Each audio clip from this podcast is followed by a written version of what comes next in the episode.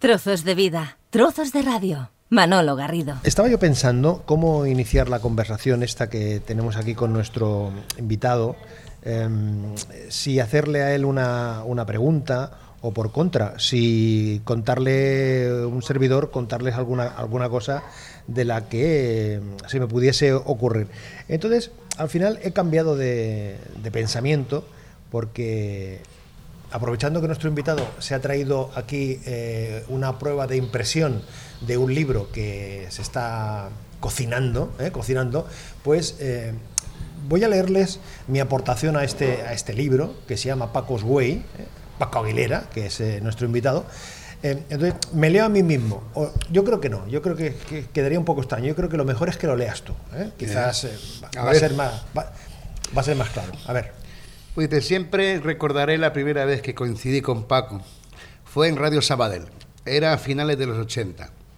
Entró en el estudio tocando tocado, tocado con su sombrero y su guitarra. Y me dijo, aquí está Paco Aguilera y su guitarra viajera. Esa manera tan directa, sencilla y optimista de saludarme me sedujo. A lo largo de tantos años de todos estos años hemos coincidido muchas veces en la radio, también en espectáculos donde él cantaba y yo presentaba. Siempre tan optimista, trasladando con sus canciones vitalidad y una gran felicidad, creando ambiente de satisfacción y alegría.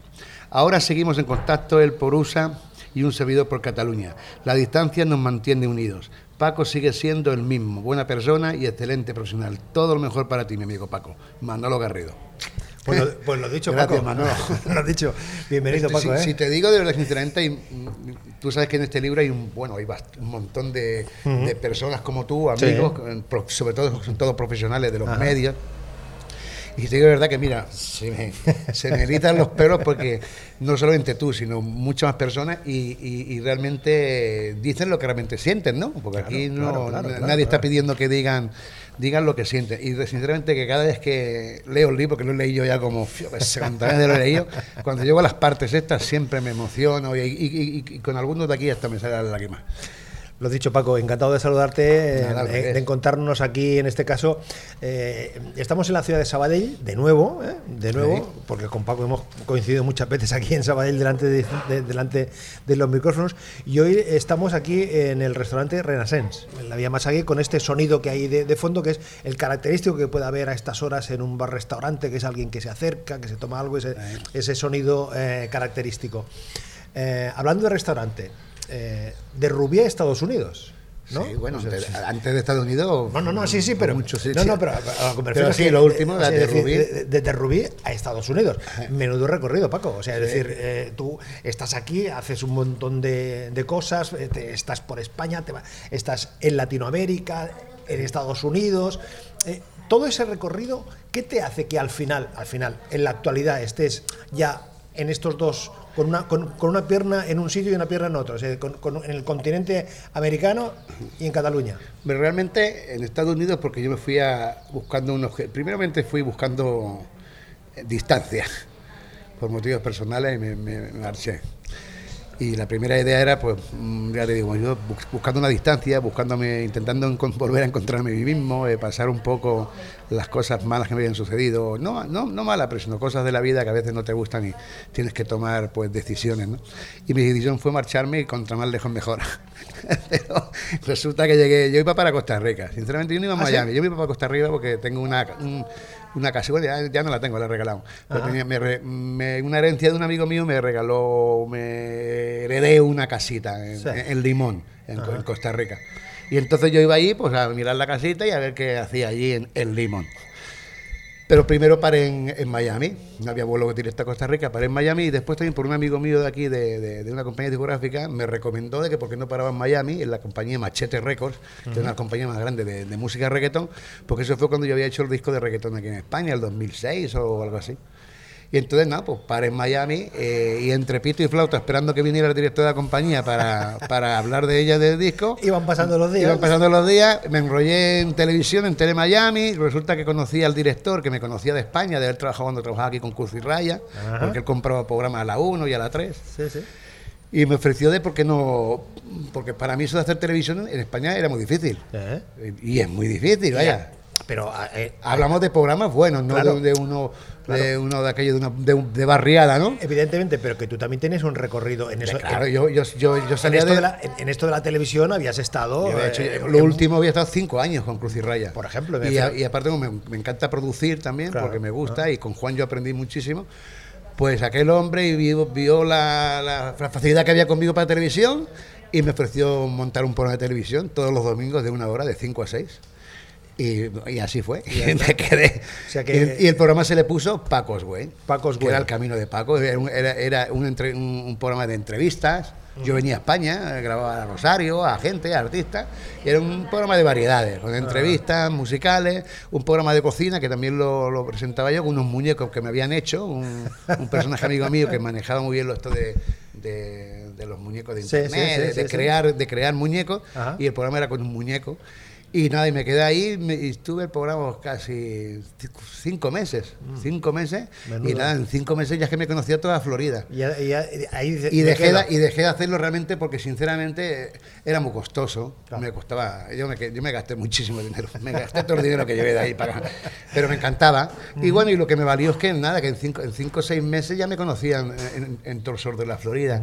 Y ya, ya nunca fui más a Costa Rica. Nunca fui a Costa Rica. Pero fíjate, Paco, que tú que eh, eh, siempre eh, has tenido ese concepto del espectáculo, ¿eh? ese concepto del espectáculo yo creo que es innato, forma parte de, de tu ADN, eh, eh, acabas allí en el país del espectáculo, ¿no? Sí. O sea, con lo cual, Realmente lo que tú habías experimentado, lo que habías desarrollado, todo lo que habías eh, puesto en marcha aquí, eh, llegas a la cuna, ¿no? Y entonces Sí. uno aprende mucho allí, Paco. O sea, desde, desde el punto de vista del espectáculo, del negocio, de, de las formas de trabajar. Yo, o- sin- yo sinceramente no. ¿No? Porque eh, yo llevo muchos años y he recorrido muchos países. Y Miami, sinceramente, para mí es un, Miami es un, es una, bueno, es un estado de plástico. Un estado de plástico. Sí. Yo Miami lo tengo como que todo de plástico. Hay mucha... La palabra concreta sería mucho volumen sin ser volumen. Todos quieren dar algo que no lo tienen. Mucho ruido y pocas Sí. nueces. Todo es muy grande, las calles son muy grandes, los coches son muy grandes, todo es muy grande, pero es por aparentar. Yo, yo veo Miami es una, es una- es una- la palabra concreta que sería una ciudad de escaparate.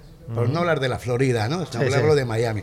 Miami es una ciudad de escaparate. Es una ciudad donde la gente va a exponer sus cosas. Cuando hay una buena eh, exposición de moda, van a Miami. De pintura, Miami. De cual- una presentación de un disco, Miami. Yo creo que es un sitio de, de presentar cosas, porque es un, es un sitio eh, mundialmente conocido y la gente, como te decía, va allí a presumir de algo, a presentar productos, a, tal. Yo lo veo en una ciudad de plástico, no lo veo... Es un, acuérdate que Miami es una ciudad que no existía, o sea, no era existía como ciudad como tal. Miami son topantanos. Allí lo único que existía era la- la- los pequeños trozos que habían de Miami Beach, que es piedra, que ahí sí que han construido eh, rascacielos y cosas porque es tierra, pero todo lo demás, de, de pasando de Miami Beach para adentro, todo eran pantanos. Entonces todo eso lo hicieron los cubanos. Y los primeros, allí, aquello, aquello era como un- yo por, te cuento porque ya lo he, lo he sabido, ¿no? Me Claro, lo han explicado. claro, Aquello era una tierra de vacas, ahí nada más que habían vacas y muchos mosquitos y habían y los turistas de y los norteamericanos Los jubilados, de- ¿no? los jubilados de Nueva York, Nueva Jersey, Boston por ahí, en el veranito, bueno, pues se bajaban para los callos Y aprovechaban y aprovechaban para- el buen para- tiempo, claro. simplemente hasta que llegaron los cubanos. En los, creo que son los, en los cincuenta y tantos, sesenta, Y ya le llegaron los aquello, cubanos y los eh, cubanos fueron los, realmente los que hicieron, los que hicieron Miami. Vamos, como tú dices en la. Permíteme que juegue. Sí. Qué barbaridad. Qué barbaridad, es una barbaridad. ¡Qué barbaridad! ¡Qué barbaridad! ¡Qué barbaridad! Como tono cambie prima y para comer tembrado. ¡Qué barbaridad! ¡Qué barbaridad! Como tono cambie y para comer tembrado. Qué barbaridad. Una pieza, Paco, eh, homenaje recordando tantas cosas, ¿no? O sea, sobre, sobre todo a los inmigrantes, pienso yo. La, la canción, la, la- la musa de la canción fue una, una, una cubana, gitana, Sí, ajá. que era cliente de, de uno de los restaurantes que yo tenía allí en, en la pequeña Habana, en la calle 8, que es lo más famoso es, que es lo- donde llegaron los cubanos lo primero que hicieron. Por eso se llaman la pequeña Habana, porque todos se juntaron allí. Y después de allí, bueno, ya se han ido esparciendo por, por toda la Florida, pero aún queda una esencia que es en la calle 8, que es donde están los típicos cubanos, son bares cubanos, donde, donde hacen los puros, hay eh, ropa cubana. Lo que sale en el clip. Lo que sale en el videoclip, exacto. No hay otra- está el Parque Dominó, que es muy famoso, ahí van- han hecho muchas películas, incluso, un parque donde juegan al dominó.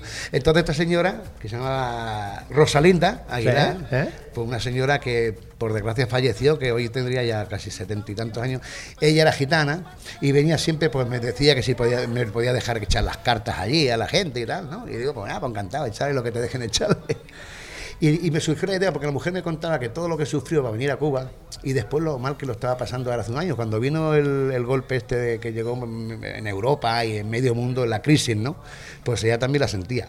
Y había momentos que no tenía ni para pagar alquiler, ni, y la gasolina había subido mucho. Y esa fue la, la, la, la- musa, la chispa que me dio para crear el tema de qué barbaridad. Y ¿no? ese guiño con Luis Aguilé, ¿no? Cuando salí de Cuba, Exacto, ¿no? es, Ese- una- ese- eso ese- es, es un trocito que tuve que rescatarlo de, de- de- de la canción de Luis Aguilé. Claro, claro, eh, Porque es que, es que encajaba. La canción dice, como dijo la canción, porque la gitana, ¿por qué lloraba? ¿no? Y digo, ¿por qué lloras? ¿no? Y me dice, como dijo la canción, y entonces canto el trocito cuando salí de Cuba. Cuando salí de Cuba, dejé mi vida y dejé mi amor.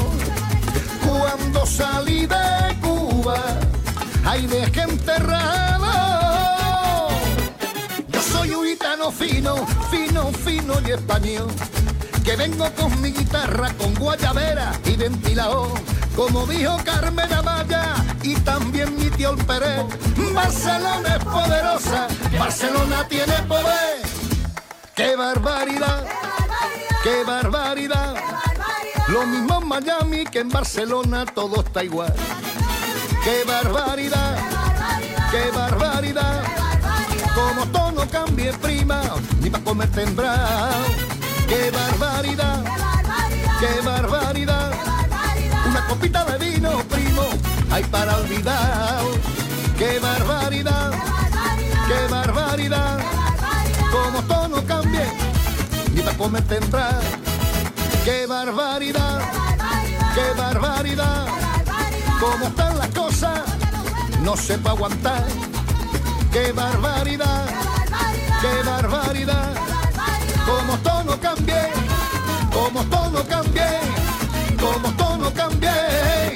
Comer tendrá.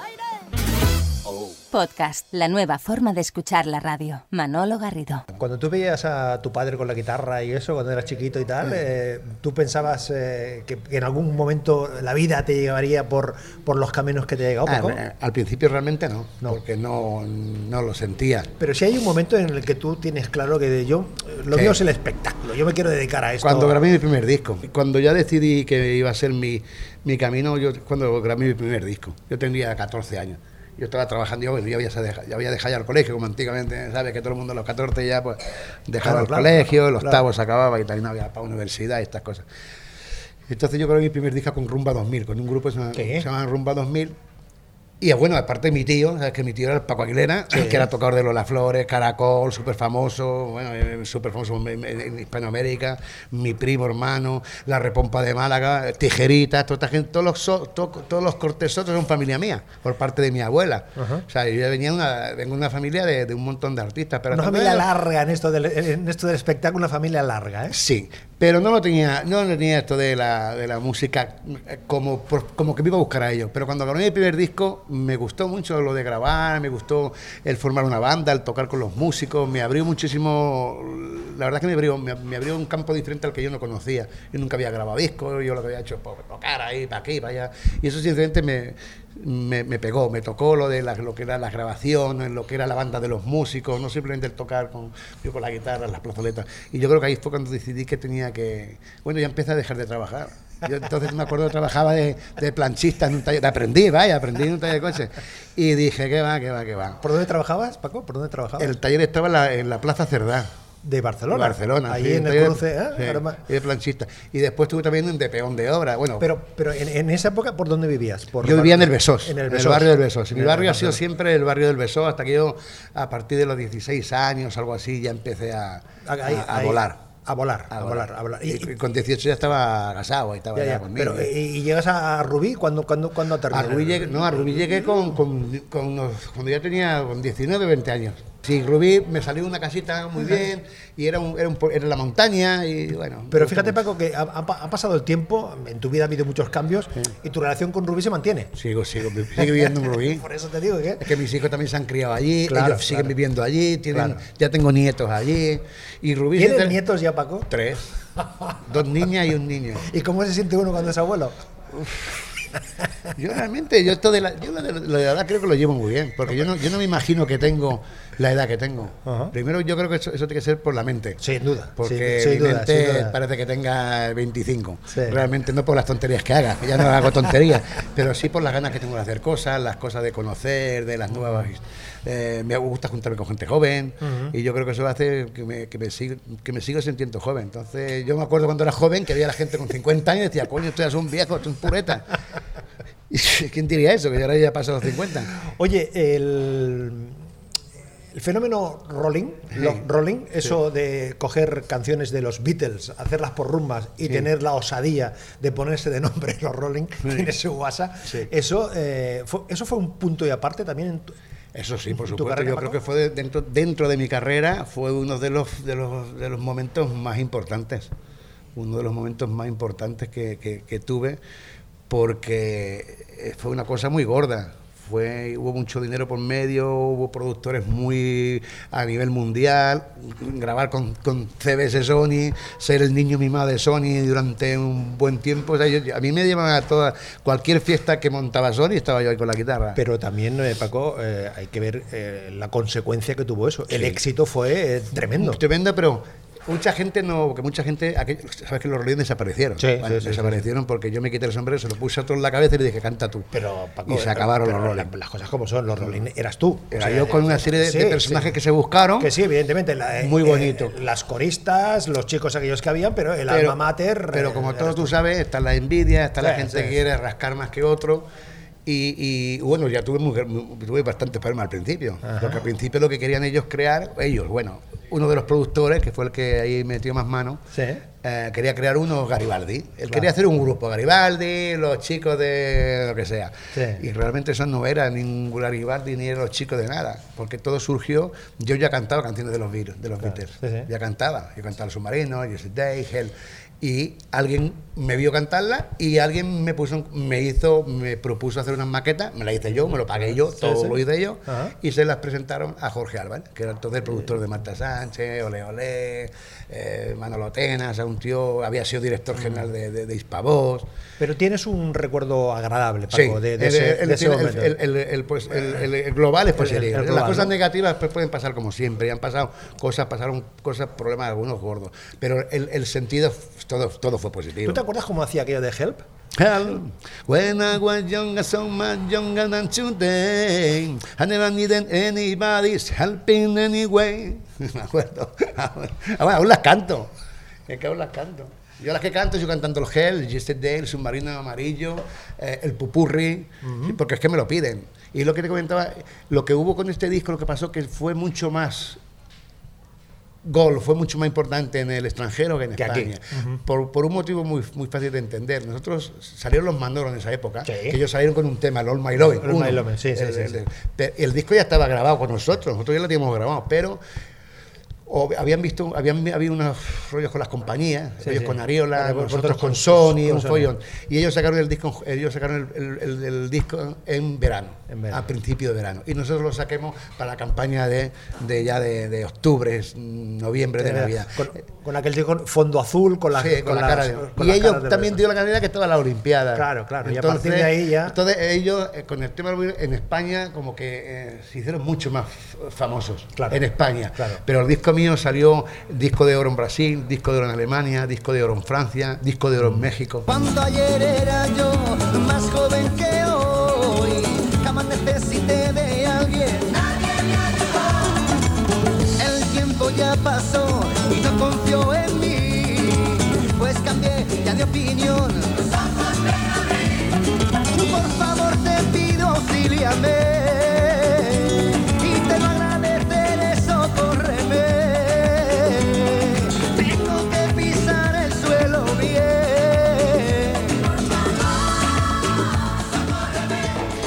La rumba catalana tiene muchos padres, es decir, el pescailla.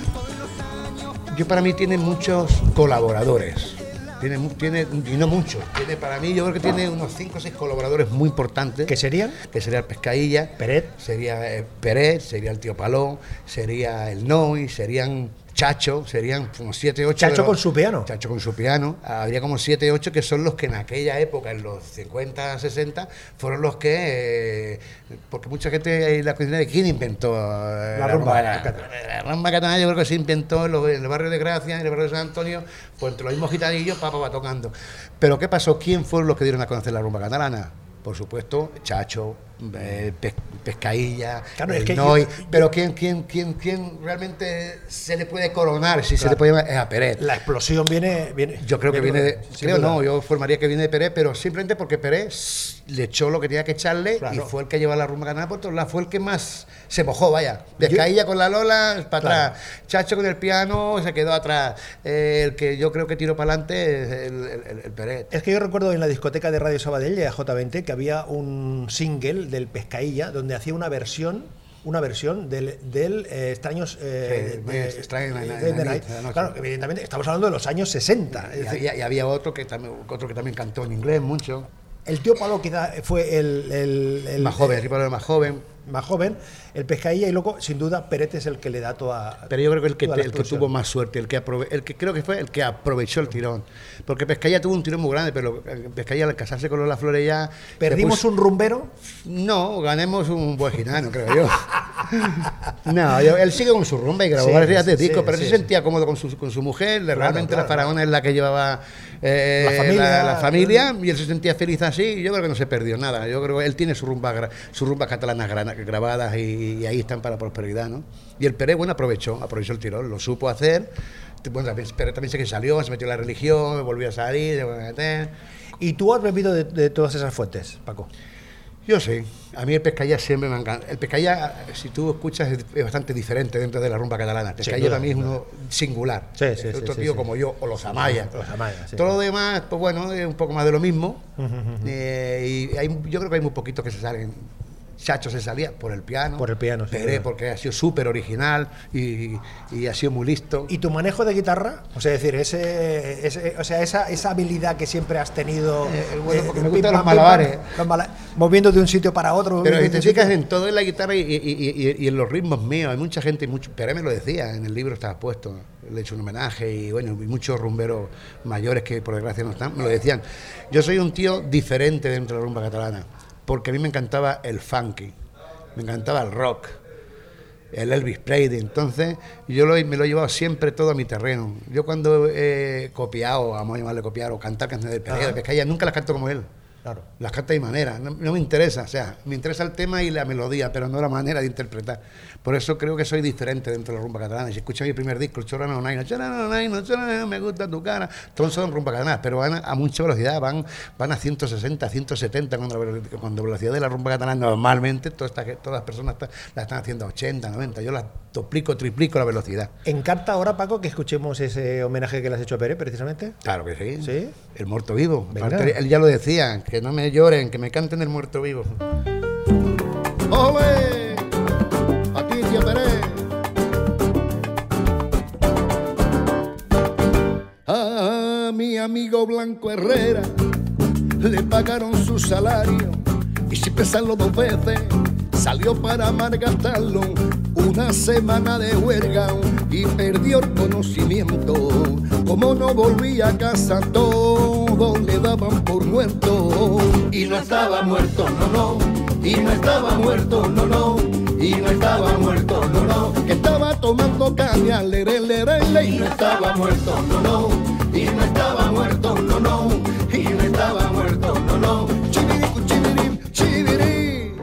Paco Aguilera dándole una vuelta con su guitarra viajera aquí en el restaurante Renaissance en la ciudad de Sabadell. Esa expresión de guitarra viajera, ¿La sigues utilizando, Paco? Sí, ¿no? Claro, Sí, sí. Porque además es que Con su guitarra vejera se va con Aguilera. Buscando, buscando, buscando, me encontré, me encontré un, un- un reportaje donde tú participabas en el año 91, cosa así, que se hablaba del, del Raval, fenómeno Raval, no, no, de- no, eh, es- a- sí, a- sí. hablando de la rumba y precisamente tú haces una serie de reflexiones en la línea de lo que estamos comentando y acabas precisamente cantando aquí se va Paco Aguilera con su guitarra viajera, ¿no? viajera, Es decir, que eso forma parte de Eso fue, fue al principio. Yo trabajé muchos años con Fran Dubé, ¿verdad? Sí, Plaza sí, de sí, Entonces yo entraba a las 4 de la mañana y salía a las 5 de la mañana.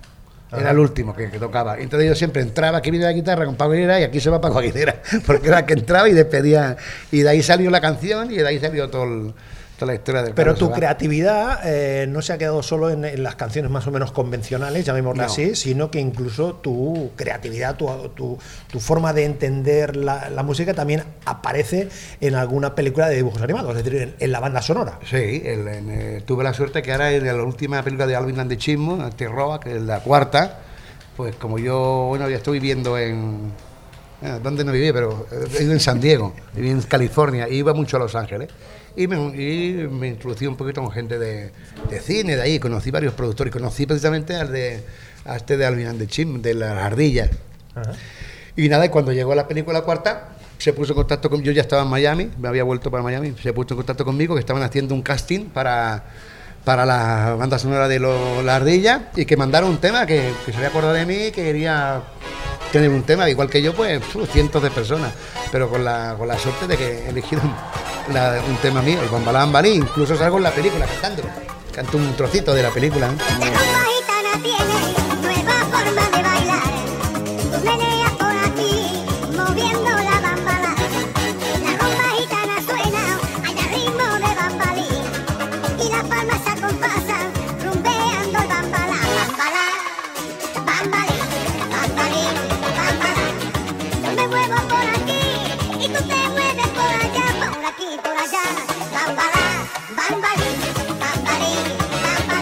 Oye Paco, ¿qué nos puedes contar de este disco de duetos que estás ahí cocinando con distintos eh, primos, amigos, Eh. amigas? eh, ¿En qué fase tenemos todo? Ya está. esto, Paco. Mm, Me faltan dos cositas. Dos cositas. Una que. Claro, te lo voy a decir porque, porque no te voy a decir. Para mí es un disco que ya tengo duetos de mi carrera. O sea, entonces lo que he recopilado ha sido varios duetos que hice durante años, como con Olivia Gray, Brenda Lee, que es una puertorriqueña muy famosa. He hecho duetos con Moncho, tengo dueto con, con eh, New Trolls. New Trolls fue un grupo italiano que en los 70, 80 fueron, puf, fueron números, vendieron millones de copias. Eh, Con Parrita. Con Parrita. Parrita con Junco. Con Junco. Tengo otro dueto con eh, Michael Dalma, que es un cubano que está súper pegado ahora mismo en Cuba, con Mauro Gutiérrez, también que es otro cubano que, bueno, súper famoso a nivel más como compositor y cantante, pero en España pegó aquí, aquí pegó un tema Mauro Gutiérrez. Ahora se me va a olvidar alguno, pero bueno, lo último que he hecho ha sido con Roberto Torres, Ah, hombre. el del caballo viejo. Caballo viejo. Eh, caballo viejo, con, con el mismo caballo viejo. Y canta- y Ca- canta- cantamos los dos, sí, aquí todos son duetos. ¿Y cómo suena el caballo viejo, Paco? Fenomenal, ver. ¿cómo, Pero cómo- un rumito, caballo de la sabana, porque está triste y cansado. Al nero, no, no, no. Está bien. Está bonito, ¿no? Sí, Está- está bonito, ¿no? Y ahora, eh, aquí no sé si decírtelo, pero estoy, porque no lo, lo tengo, pero no sé si me sale, pero Estás va- en el que estás hemos estado hablando hace un poquito, a lo Vale, mejor tengo vale. la suerte que, que con Pérez incluso... Gracias que no a la con- magia, no está- a- gracias a la magia de hoy de los nuevos medios que se pueden hacer, Perfecto. seguramente mm, Pérez va a estar Vale, también en entonces los todo eso está en la cocina, ¿eh? Todo eso está ahí cocinando y el libro también, Paco, ¿no? Sí, o sea, el, el- exactamente. el libro este de Paco Güey. Paco eh, Güey. Pero que tú crees que va a salir en paralelo o van a ser calendarios distintos. A mí El- me gustaría salir el libro con el disco. El libro con el Sí, disco, como, ¿no? como apoyándolo, ¿no? Porque es que realmente el disco de dueto es como el, el recorrido de Paco Güey, porque también es el recorrido, porque no es que hayamos hecho ahora un disco de duetos ahora, nuevo, sino que hay nuevos, pero también hay duetos antiguos. Claro. Que nunca salieron, hay, hay duetos que nunca salieron a- al mercado. Los tenías tú ahí en, Los tenía yo guardados. En el sí. Yo cajón mejor guardado. yo había- cuando grabé con Brenda Lee, que es una señora que, que pf, muy famosa en Puerto, en Puerto Rico, y es puertorriqueña, muy, en Puerto Rico es una, bueno, una superestrella. Mm. Sí, sí, sí. Yo la conocí pues unas navidades que fui a presentar un disco allí y nos hicimos amigos. Yo ya grabé con ella. Porque tuve la oportunidad de tener un, eh, teníamos el estudio y de vamos a grabar un tema. Y lo grabé con ella, con Brenda Lee. El de Michael de Alma también había grabado, fueron Barcelona, Miami y Adoro, el tema de Manzanero también. Entonces son temas que yo he ido grabando de hace eh, algunos años, como, como el, de Parrita, el de Parrita lo tengo grabado hace al menos ya tres años, cuatro años. Que lo grabé en una que, vez que vine a Barcelona, que dio la casualidad que, que nos encontremos en un estudio. Vicente, y dije, acá. ven aquí, hombre, eso no, no te va a librar. ¿Y esto para qué? Digo, déjame que estoy preparando una cosa que ya, la- ya lo sacaré cuando, cuando encuentre el momento, ¿no? Claro, eh, y al mismo tiempo, eh, Paco, lo de tener eh, una pierna en Cataluña y otra pierna en los Estados Unidos, ¿eso cómo, eso cómo se? Porque me estás contando que tiene, estás ahí con otro proyecto Sí. eh, no menos importante en Rubí, ¿no? Sí, una- un complejo multicultural recreativo en el cual ah, se van a dar clases de música, eh, sobre todo clases de rumba catalana, que es lo que voy a fomentar. Clases de mu- de Sí, rumba catalana. catalana, que la rumba catalana tú sabes que tiene, tiene armonía, tiene ritmo, tiene percusión y tiene, para mí tiene interpretación como cualquier otra otra música, pero la rumba catalana, sabes que yo, entonces mi, mi- mi- mi idea es dar clases de palmas, clases de bongo, que no, no- no- son clases de percusión, Sí, sí, sí, sino sí. Vamos a dar clases de la- lo que es la rumba catalana, tanto la lenta, la medio tiempo, la rápida, eh, qué tipo de bongo se toca, qué tipo de martillo hay, las palmas. Y sobre todo donde yo voy a meterme más en la rumba catalana, porque va a ir otro- mi hijo va a ayudarme a dar las clases, lo que son más rítmicas de guitarra y nada, es la interpretación. Ah. Muy bien. Que es unas cosas que, bueno, eh, que ha visto Operación Triunfo se dan cuenta lo que son las clases de interpretaciones cuando tienes que enseñar a alguien a interpretar, no solamente es cantar y, en- y- y entonar con la voz. A interpretar. Tienes que interpretar lo que, lo que haces, ¿no? Esa parte de ser actor, ser actriz. Exacto, es, no- no es dentro de la música del actor, porque eh, la música hay que, hay, que, hay que vivirla y hay que interpretarla, tanto cantándola como eh, físicamente, ¿no? y, más, y más la rumba. La rumba es una, es una, es una música muy, muy de, de decir cosas, ¿no? La idea del, de, de la, de la- del Paco Güey, el centro cultural, es dar las clases, pero Bien. aparte hay, un, aparte hay un restaurante, hay unas piscinas, Hombre, eh, es que eso era la zona de equipamiento de todas la- las montañas de ahí de San Mude. tal. Sí, sí. Y, y hay local, entonces el, el concepto mío, aparte de restaurante, y que en el verano se harán conciertos al aire libre en un bosque, que hay un bosque para 1.500 personas, imagínate si se pueden hacer buenas, buenos, buenos shows ahí, bueno, buenas cosas. Hay también página de Facebook, Paco Sí, Paco Güey. o un, eh, correo electrónico, pacosgmail.com Oye Paco, me ha encantado mucho ¿eh? conversar contigo de nuevo, Bien, eh, aquí, también, eh, cara a cara aquí, un micrófono después de tanto tiempo que, que no nos vemos. Estamos en contacto porque con Paco siempre hemos tenido esa, esa relación. Y yo creo, Paco, mm, en fin, lo pertinente, o me gustaría que acabásemos la conversación, que veo que te has traído la guitarra con ruedas Siempre ahí, la llevo. siempre la llevo, que nos hicieses aquí un, un pellizquito Sí, para, un pellizquito de- para los amigos de barbaridad. Que Paco se prepara la guitarra. El otro día en Miami a una cubana yo conocí. Me dijo que era gitana y le dije, ole, ¿qué haces tú aquí? Con lágrimas en los ojos me dio como la canción. Cuando salí de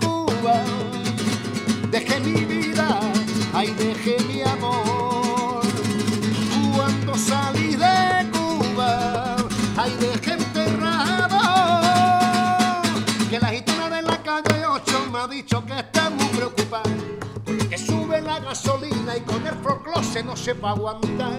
Que desde que salió de Cuba no había visto nada igual. Que como y esto no cambie, Manolo, y para comer tendrá. ¡Qué barbaridad! ¡Qué barbaridad! Lo mismo en Miami que en Sabadell, todo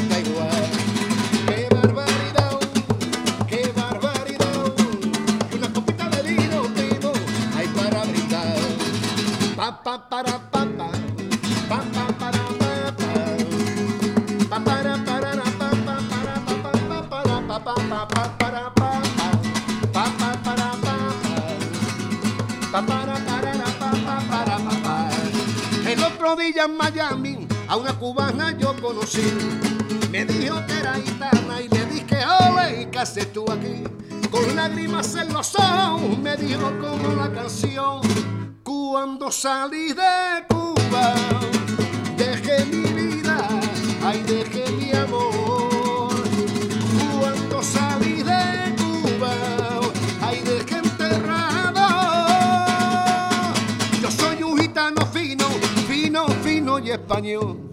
Que vengo con mi guitarra, con guayabera y ventilador. Y como dijo Carmen Amaya, y también mi tío Pérez. Barcelona es poderosa, Barcelona tiene poder. barbaridad, qué barbaridad. Lo mismo en Miami que en Barcelona, todo está igual. Qué barbaridad, Lo mismo en Miami que en Barcelona, todo está igual. Qué barbaridad, qué barbaridad, qué barbaridad. Qué barbaridad. Como todo cambie, como todo cambie, como todo cambie. Y para comer tendrá.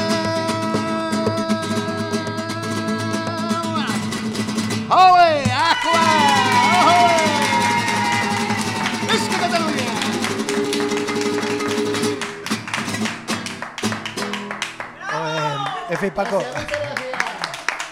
Muchas gracias, Paco. Muchas gracias Aquí por- Manolo y a todo el equipo de aquí de este Renaissance.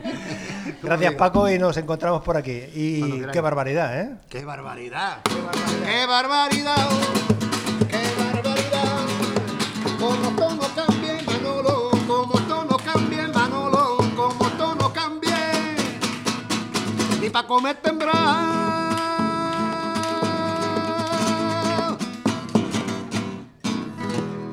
Trozos de vida, trozos de radio. Un placer acompañarte.